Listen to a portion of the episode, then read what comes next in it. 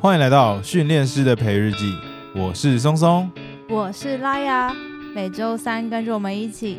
放放松聊聊生生活。，你在放枪没有关系， 这个单元真的太久没有开启了。哎，我们培日记是真的很久没有更新了，对不对？而且我们还录了有一集对存档还没有上，没关系啦，我们先录新的嘛， 那个就到时候有缘再放给大家听。欠大家很久的某一个集数嘛，对不对？没错，今天要跟大家分享什么呢？其实就是因为我们最近有遇到一些人生大事，哎，什么人生大事？不是我们的人生大事，啊，但是也是大家认识的人的人生大事。哎，我们要讲这个，不找他自己来讲吗？啊，我们就先稍微说一下什么事，然后到时候叫他自己来对，啊讲。让他让他娓娓道来，啊然后让他详 详实的交代清楚到底发生什么事，这样。，对，但是我还是可以说，因为发生了这件事情呢，我就去了一趟宜兰，去宜兰游山玩水了一番。对啊，然后把松松一个人孤单的留在台北。没有，是你就是工作没有办法啊。哦对，总之呢，那位人生大师就是拉面，但是对拉面今天没有办法跟我们一起录音，所以没办法听到他的第一手分享。我在、哎诶应该是上个礼拜吧，去了礁溪。哦，宜兰礁溪哎，你有去过传艺中心吗？宜兰的传艺中心，有去过一次，他就那个时候很像老街，应该是他刚开木没多时久候的时候。哦，对，就是我我只记得它就是一个古色古香，然后都是用红砖瓦片做出来的一个古城感或是对老街感的一个对地对方，。因为我这是我第一次去，大家应该都知道有听过烟波，你们住的好高级哦，你们住烟 波、哦。不是我花钱的，不是我花钱 的。 然后呢，因为宜兰有烟波大饭店跟烟波花时间，烟波花时间是什么？怎么听起来很像有一个人花了很多时 间？大概是这个意思。因为烟波花时间呢，它也是烟旗下的饭店，然后它就是在传艺中心里面，大概是意思是说他花了很多时间规划，所以用的很精致的意思吗？呃，应该是说你住进去里面，你要花很多时间，你可以花你很多时间，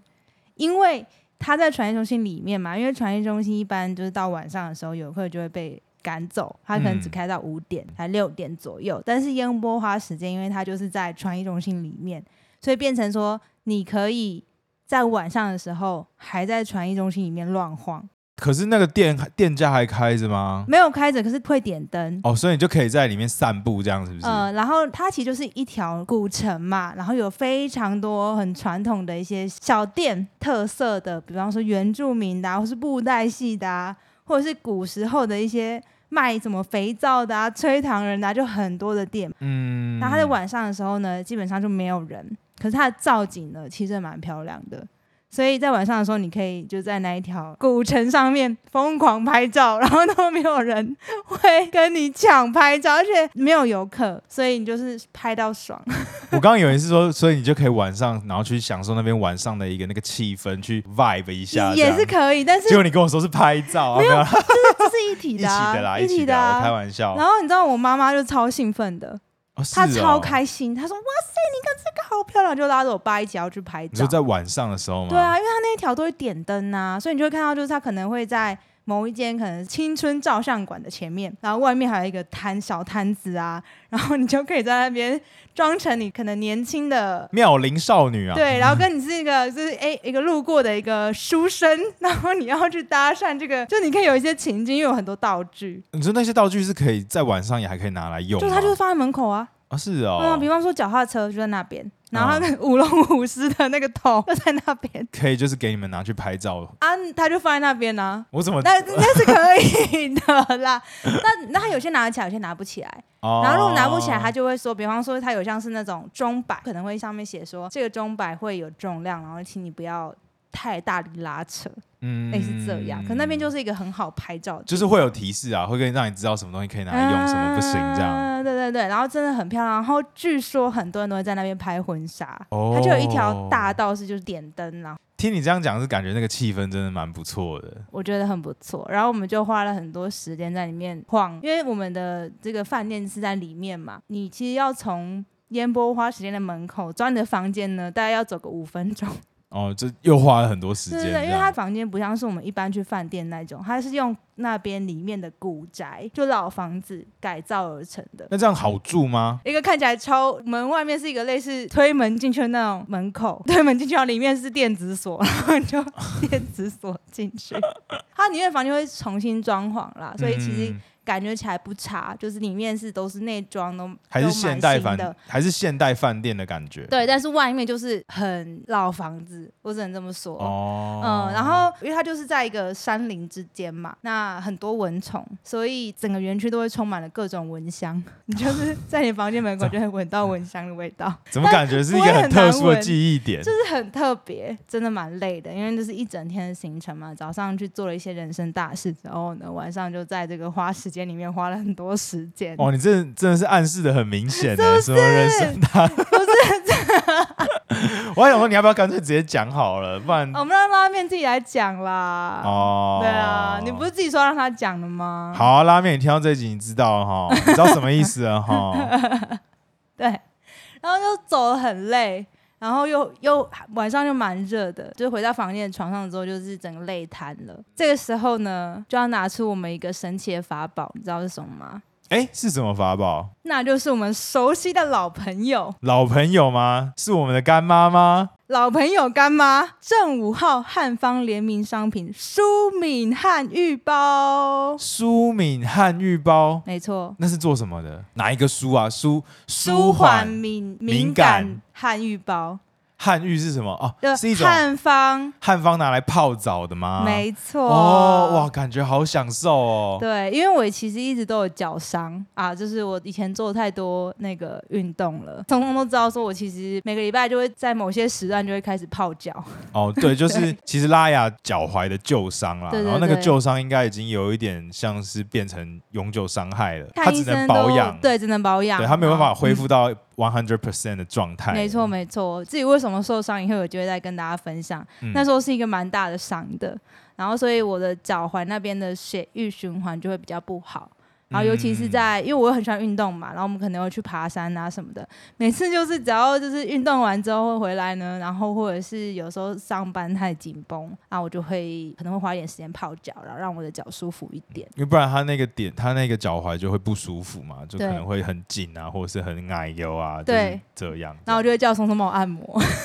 哎呦，我们不要这个 时哦，候， 好好，skip skip，这样 等对，下观众又会看到我们放闪光弹，总之呢，这个舒敏汉浴包呢就派上了用场。它是纯天然汉方的成分，主要是一些对于血液循环呐、或者是保养皮肤很有帮助的中药材，就是泡了之后会让你觉得暖暖的。泡澡本来就会让对，就会促进血液循环，没也错会让你觉得很温暖。不过加了这个汗浴包，可以增加很多，我觉得是享受的部分吧。因为嗯，泡进去之后，不管是你的那个泡汤的汤的颜色，还是说再加上那些汉方的那些香味，嗯就我让让你感觉更舒服。哎、我觉得是哎、，嗯，因为其实它里面有一些像什么花椒啊、桂枝啊、川穹啊这种，其实都是蛮促进血液循环对，透进 去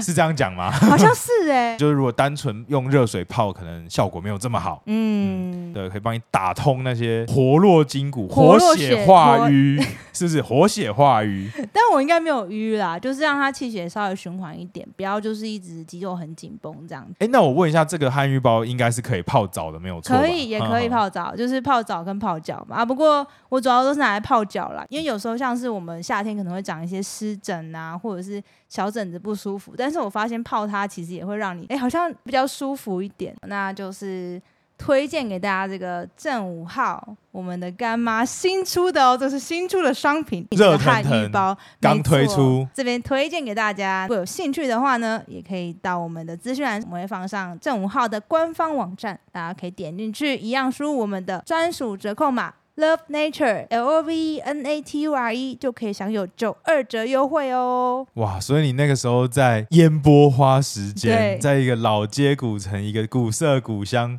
还有一点蚊香味的一个饭没店。错，然后用了他们的浴缸，然后还泡了这个汉浴包，感觉是一个明初贵族才会有的行程。但是那个行程真的很累，哦所以我觉得我值得泡一下澡吧。值 得值得使用这个汉浴包，对自己好一点。但是我觉得整个烟波花时间营造的感觉，其实蛮特别的一个体验呢。因为我其实之前也不知道说，原来在那传艺中心里面有这个烟波花时间。 哎、我也不知道、欸，我也不知道都可哎、能真的是最近才规划出来的我吗，不确定呢、欸因为这也不是我定的，是来自妈妈大人的爱 心，，哇，真的是阿姨您真厉害但不是为了 我，是为了这个拉面，没错，是为了拉面，为了拉面的人生大事啊！ 一直讲他坏 话，他很久没录啦，该录一下了吧？对啊，他那个开启了一个 F1 赛车系列，然后就只录了一集。 好啦，其实松松最近有行程哦，不是只有我在享受而已哦，他也有哦，你自己来跟听众朋友说说看，你最近做了什么事情？各位听众也要评评理啊！啊，我就被丢包在台北、啊。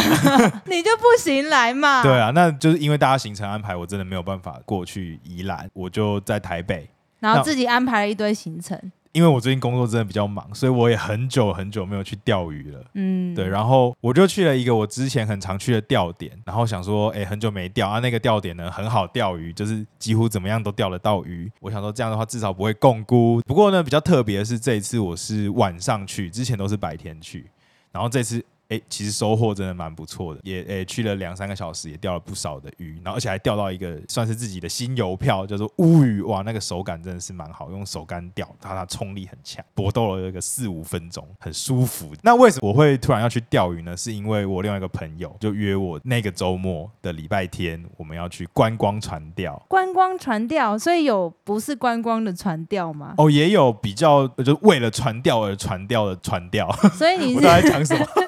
没有，所以你是哦，我我觉得先让要跟听众朋友们说一下，就是钓鱼有分很多不同种类型的钓鱼，比方说松松可能一般去钓鱼就是就是去西钓。可能有什么海钓场的啊，对，海钓场的话，就是它是一个营业场所，啊嗯就他们会在鱼池里面放鱼让你钓。然后是在海水之类的，对，，海水然后也有就是基钓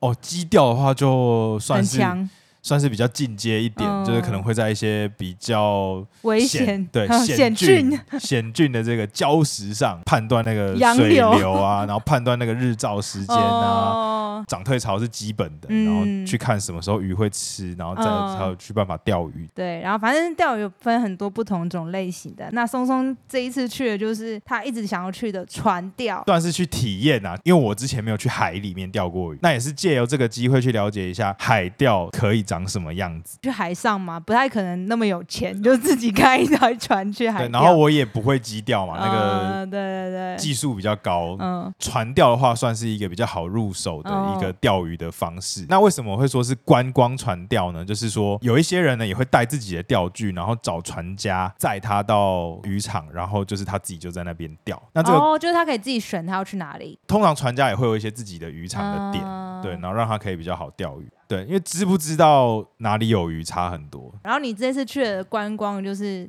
都是由他带你去的，他会沿途他行船的路线也会沿途介绍一下风景，嗯然后会准备吃的给你。嗯对，然后可能船上还有卡拉 OK，怎么如好果像在野餐哦？就有一点像嗯啊，嗯对。嗯然后船上还有卡拉 OK。假设你是陪同钓鱼者去，然后你不想钓的一些呃亲朋好友， 你在暗示什么吗？你也可以，你也可以在船上唱卡拉 OK，然后吹冷气就好这样。但可是不会晕船吗？哎，我自己觉得还好还好，因为我吃晕船药。哦但到最后，最后觉得晕船药效有点过的时候，还是有一点点晕啊，哦一点点不舒服。然后，因为我们这次被安排在一个比较船头的位置。总共有很多组嘛，一艘船它就是有两侧嘛，对不对？对然后它就会沿着船的边缘呢，就会架了很多个钓竿，啊然后一个啊钓竿就是一个位置这样。哦，一艘船就有三十个、四十个位置。所以你们那一次去很多人嘛，我们这一趟我们自己这一团六个人嘛，嗯但是整趟团整艘船有哦三十几个人，都是男生还是女生？女生也有有一个是一一个家族啊，有二十个人啊，他们那团好二十酷个人，哦，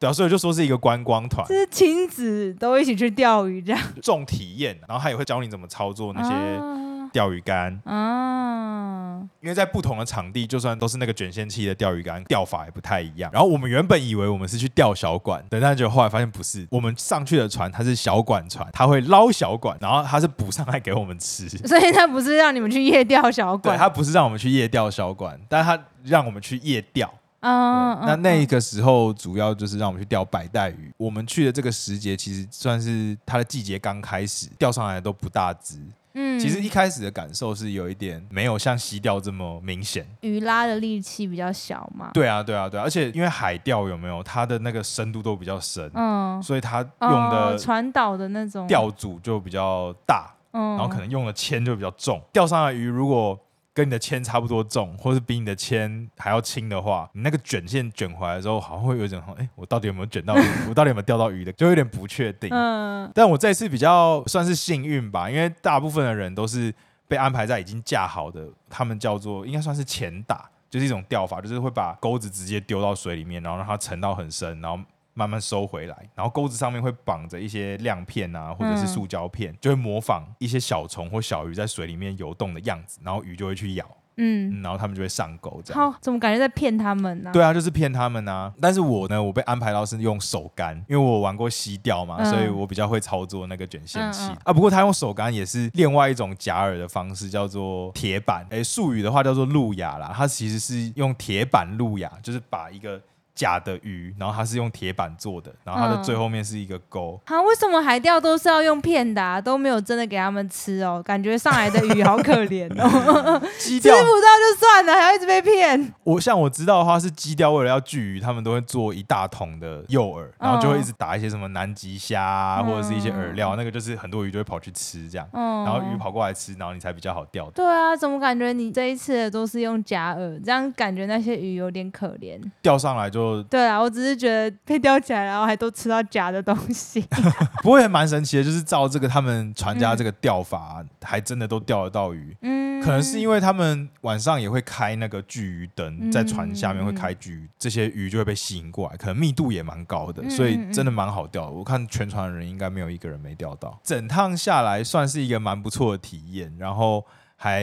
算。好玩，我觉得，而且他下午出船，然后还会跟你介绍沿途的风景，然后吹吹那个海风，感觉是真的蛮蛮疗愈的。就是一个让你放松，然后体验一下钓鱼的一个行程，对对对，然然后后还有卡拉 OK 可以唱。还有卡拉 OK 可以唱。去北海岸，我们都是开车嘛，嗯所以都是在岸边看海景。那嗯，这一次是从搭船，啊所以是从海边看岸景，那个感觉也很不一样，就觉得哇，北海岸其实真的蛮漂亮的。如果下次有机会的话，再跟你一起去。对啊，可以再去看看有什么样特别的可以去玩，搞不好我们真的可以去找那个有在教你钓小管的船，会蛮好玩的，我觉得。嗯，没关系。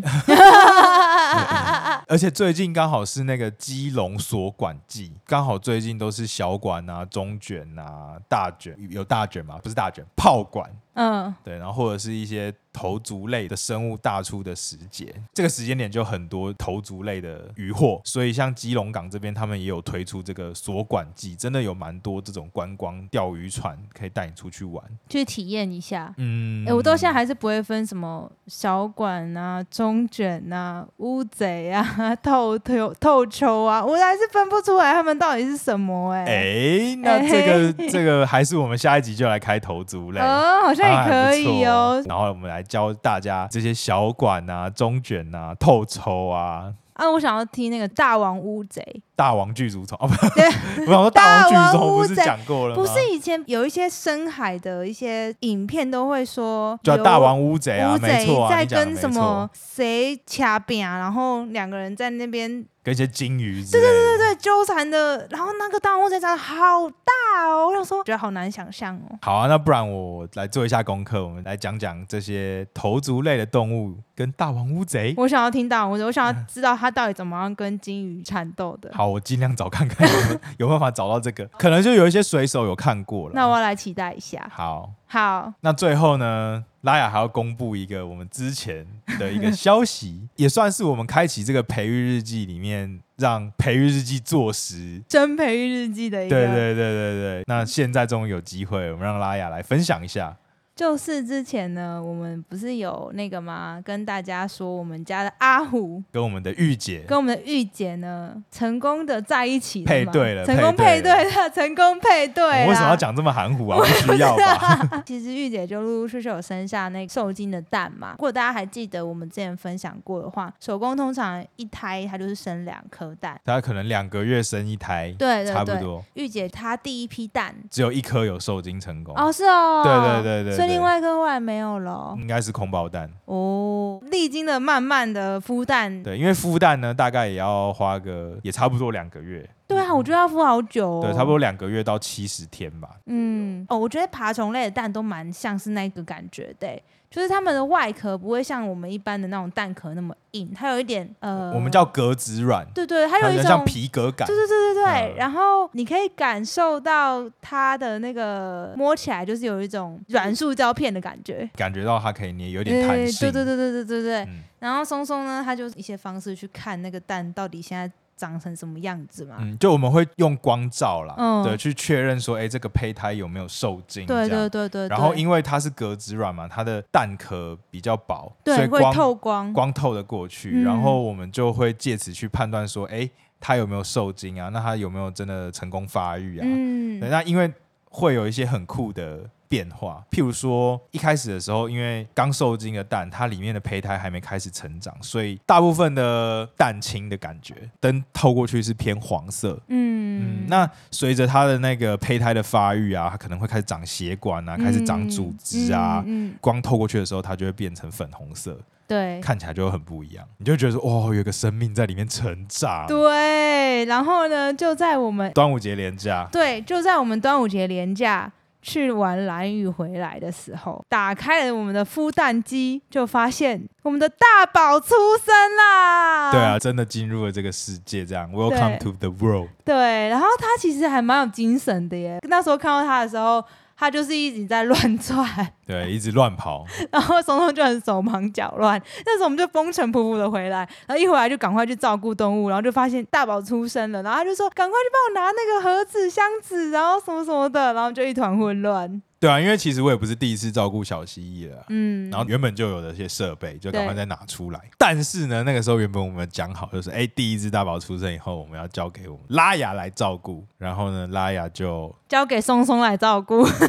就赖皮，有你就是开始比较担心他，他会开始就是有一点脱皮不顺啊，我有帮他喷水啊，因为松松就是会手喂他吃饭嘛。其实一开始小蜥蜴它不太确定什么能吃，什么嗯不能吃。当然也可以喂它们吃小的一些活饵啦。嗯对，不过我主要是用饲料在照顾。嗯嗯，那只是如果用饲料在照顾的时候，就要先确定它有吃东西。嗯然后也要确定他知道那个东西可以吃。嗯那这个都会有一个训练的过程。那所对以，啊，你看这么难，我怎么可能这么马上就学会嘞？在他在还小的时候，当然是要先教松松照顾嘛。你把他训练的强健一点，以后我来照顾就会比较轻松，也比较放心呐、好， 各位听众都听到了，听到了，哈，听到哈什么？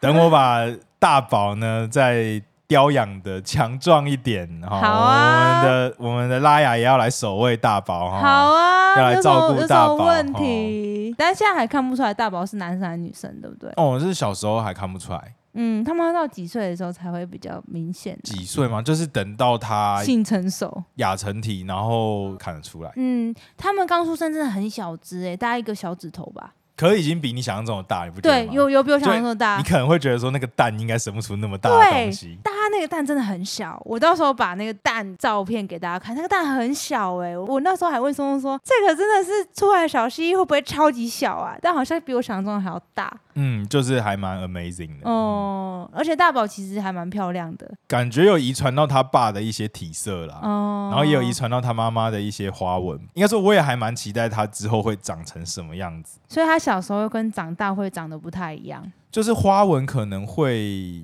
有点变换。类似，但是嗯颜色跟体色呢是有可能会有进一步的发展，可能会发色啊，哦或者是有一些随着他的成长会显色，会有不一样的一些好哦，就期待我们家大宝到底会长成什么样子。好，期待我们的大宝可以健康的成长，然后等到他再大一点呢，我就要交手拉雅来照顾好，那我们今天是不是差不多了？啊。时间过得很快，对我们最近终于有有趣的东西可以跟大家分享。这怎么讲的？好像我们平常生活很无聊，明明我们就做一大堆事我们情，做了一大堆家事，